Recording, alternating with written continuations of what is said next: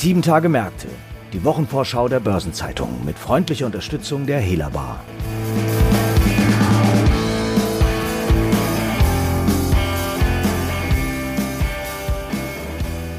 Eine riesige Schwemme an Quartalszahlen erwartet uns in der kommenden 30. Kalenderwoche, darunter Deutsche Bank, Deutsche Börse, Credit Suisse, VW, Apple und viele mehr.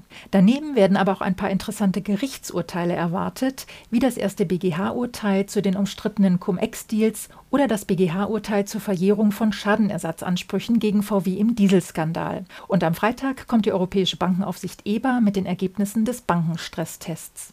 Und damit erst einmal herzlich willkommen zu unserer Wochenvorschau. Heute ist Freitag, der 23. Juli. Ich heiße Christiane Lang und bin Redakteurin der Börsenzeitung. Einen genaueren Blick werfen wir heute auf die Deutsche Bank, die am Mittwoch ihr Ergebnis für das zweite Quartal präsentiert. Und dazu begrüße ich meinen Kollegen Bernd Neubacher, Leiter des Ressorts Banken und Finanzen der Börsenzeitung. Hallo Bernd, schön, dass du da bist. Hallo Christiane, danke für die Einladung. Das erste Quartal 2021 war das beste für die Deutsche Bank seit Anfang 2014 und auch die Erwartungen für das zweite Quartal sind sehr hoch. Mit was rechnen denn die Analysten? Äh, mehr vom selben erwartet man. Diesmal soll die Bank ihren Vorsteuergewinn binnen Jahresfrist von äh, rund 160 Millionen auf 820 Millionen äh, gut verfünffacht haben, obwohl die Erträge um 4% auf gut 6 Milliarden Euro gefallen sein dürften. Die Gründe dafür leuchten ein. Im vergangenen Jahr hatte die Bank angesichts der Pandemie recht offensiv Rückstellung für Verluste im Kreditgeschäft gebildet.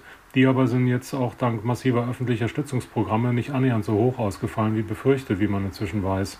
Und das sorgt für einen günstigen Basiseffekt. Zugleich schlagen auch die Einsparungen infolge der vor zwei Jahren eingeleiteten Restrukturierung zu Buche. Also eine Verfünffachung des Ergebnisses klingt natürlich gigantisch. Kannst du vielleicht nochmal genauer erklären, wo dieser Sprung herkommt? Liegt das nur am Basiseffekt nach dem Corona-Schock im letzten Jahr?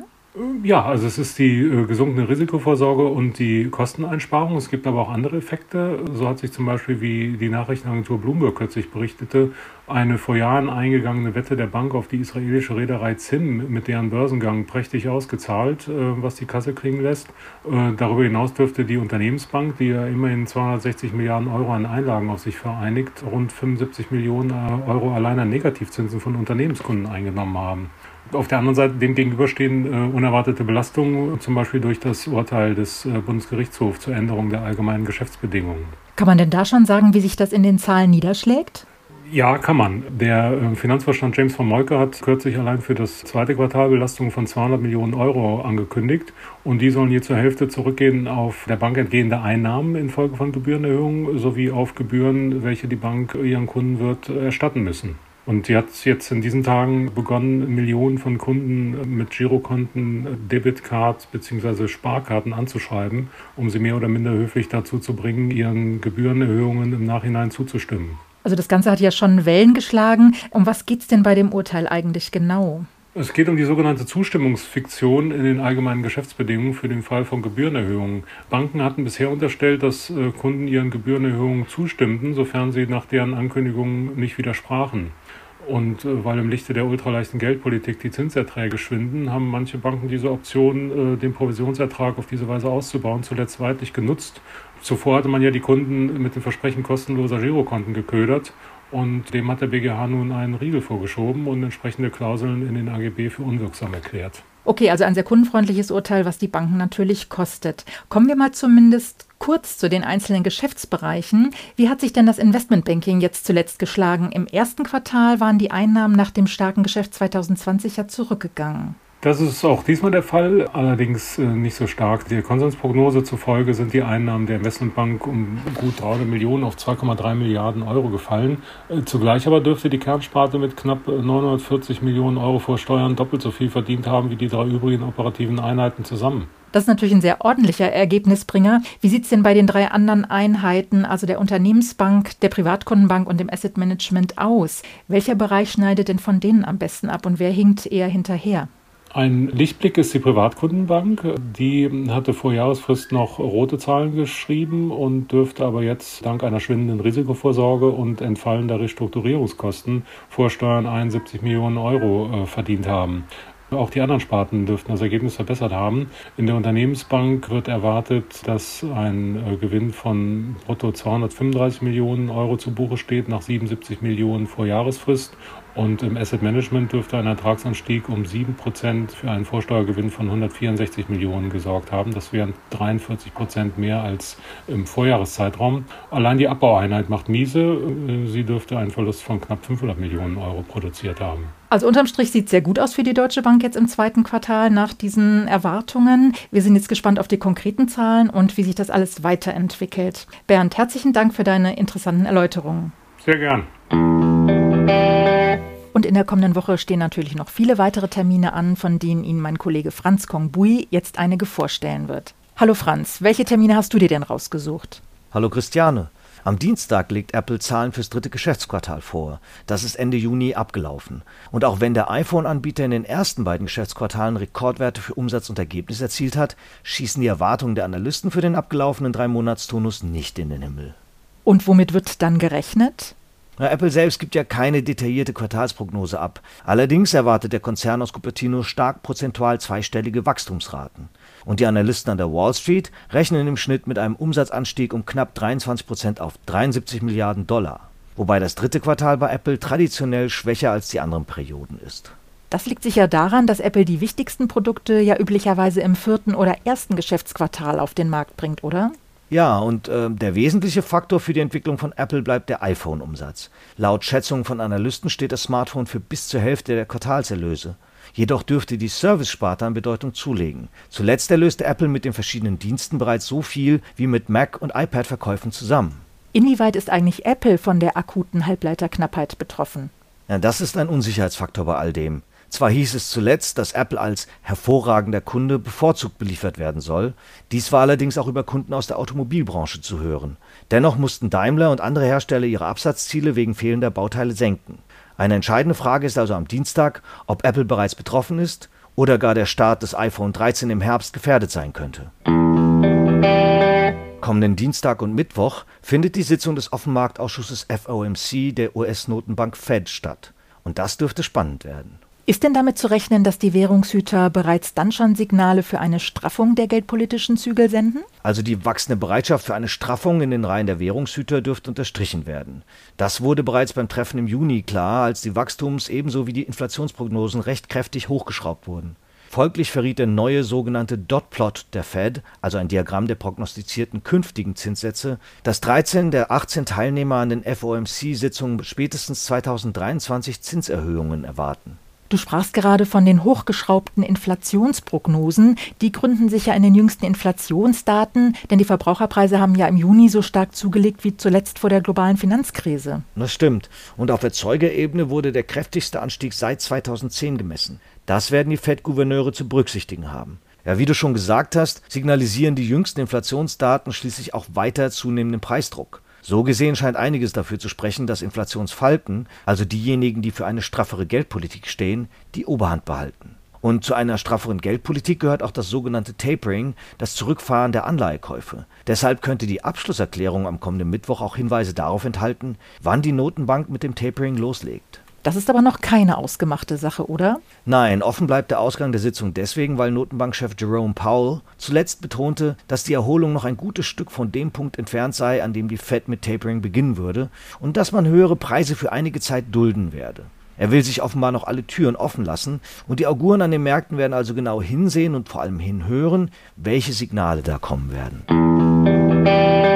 Am Donnerstag legt Heidelberg Zement Zahlen zum zweiten Quartal vor. Das Unternehmen hatte ja im Startquartal einen Ertragssprung hingelegt. Ist denn damit zu rechnen, dass es im zweiten Vierteljahr so weitergegangen ist? Ja, die Schweizer Großbank UBS erwartet jedenfalls, dass die Zahlen für das zweite Quartal dem DAX-Titel einen neuen Schub verleihen könnten. Und die Investmentbank Jefferies geht davon aus, dass der operative Quartalsgewinn vor Zinsen, Steuern und Abschreibungen über die Durchschnittsschätzung der Marktexperten hinausgehen wird. Wo liegt denn diese Durchschnittsschätzung?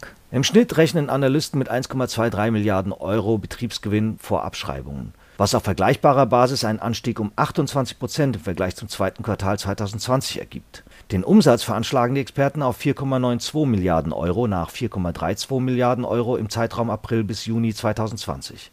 Seinerzeit hatte die Pandemie mancherorts zu einem drastischen Geschäftseinbruch geführt. Im Startquartal 2021 war das Betriebsergebnis vor Abschreibungen um ein Drittel auf 538 Millionen Euro gestiegen. Auf vergleichbarer Basis waren es 38 Prozent mehr.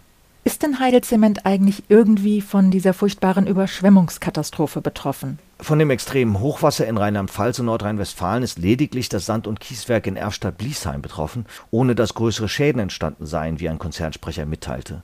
Und die Instandsetzung der Infrastrukturschäden dürfte zu einem Mehrbedarf an Baumaterialien führen, und das könnte die Verteuerung mancher Baustoffe weiter befeuern.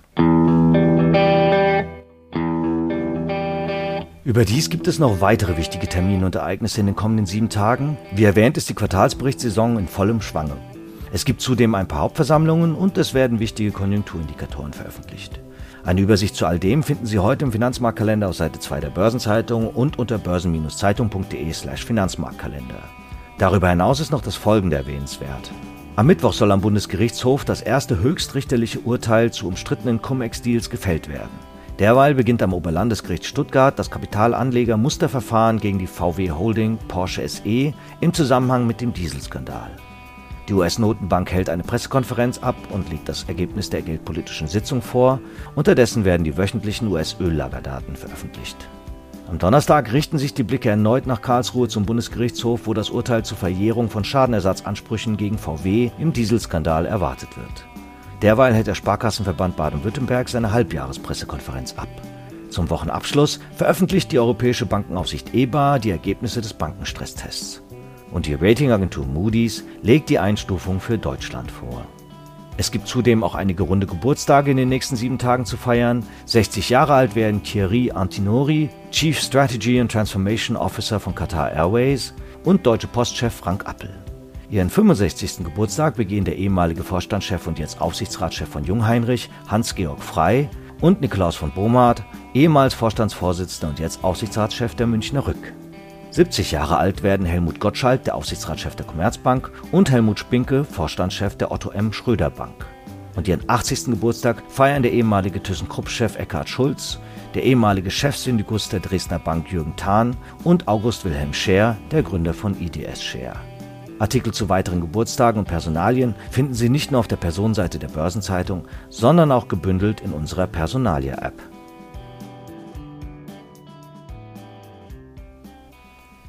Zum Schluss noch ein paar Hinweise in eigener Sache. In der Samstagsausgabe finden Sie wie immer die Spezialthemaseite Recht und Kapitalmarkt. Darin befasst sich die Kanzlei Nörr mit den Hackerangriffen auf IT-Netzwerke von Unternehmen und Behörden. Zuletzt hatte ja die Ransomware-Attacke auf den IT-Dienstleister Kaseya weltweit bei Unternehmen erhebliche Schäden angerichtet. Die Nörre-Experten Daniel Rücker und Dan Schilbach beleuchten versicherungsrechtliche Aspekte und die Implikationen für verantwortliche Manager. Ein weiteres Thema ist die Gründung eines eigenen Family Offices zur Professionalisierung des Vermögensmanagements. Der Steuerrechtsexperte Jens Escher von Taylor Wessing erläutert, was bei der Errichtung eines Family Office zu beachten ist und welchen Mehrwert es stiften kann. Diese Frage beschäftigt übrigens zunehmend auch Mitglieder der Startup-Szene, die nach einem erfolgreichen Exit großen Anlagebedarf haben. Und im Interview stellt Timo Patrick Bernau von der Kanzlei GSK Stockmann die Bedeutung des Fondsstandortgesetzes für den Kryptomarkt heraus. Das Gesetz könne großvolumige Investitionen in Kryptowerte freisetzen, denn offene Spezial-AIF mit festen Anlagebedingungen dürfen künftig bis zu 20 Prozent in dieser Assetklasse anlegen. Am Dienstag gibt es eine neue Ausgabe von Fonds und Finanzen, dem Newsletter der Börsenzeitung mit Themen rund um die Asset Management Branche. Und im Übrigen, falls Sie es noch nicht getan haben, abonnieren Sie doch unseren neuen Abendnewsletter Closing Bell. Darin ordnet die Chefredaktion börsentäglich für Sie ein, was die Finanzmärkte bewegt hat und welche Beiträge der Börsenzeitung Sie unbedingt gelesen haben sollten, um up to date zu sein. Die wichtigsten Nachrichten des Tages, die spannendsten Analysen und ein Ausblick, was morgen wichtig wird, immer um 20 Uhr. Und hören Sie auch in Nachgefragt unseren Podcast zum Corporate Finance Award sowie Hashtag Volatility, den Anlagepodcast von QC Partners und Börsenzeitung rein. Und damit verabschieden wir uns für heute. Redaktionsschluss für diese Episode war Donnerstag, der 22. Juli, 18 Uhr. Eine Gesamtübersicht über Konjunktur- und Unternehmenstermine finden Sie unter börsen-zeitung.de. Alle genannten Links sind auch in den Show Notes zu dieser Episode aufgeführt. Wir wünschen Ihnen nun einen schönen Abschluss der Arbeitswoche und ein erholsames Wochenende. Bis zum nächsten Freitag. Tschüss. Und weiterhin alles Gute.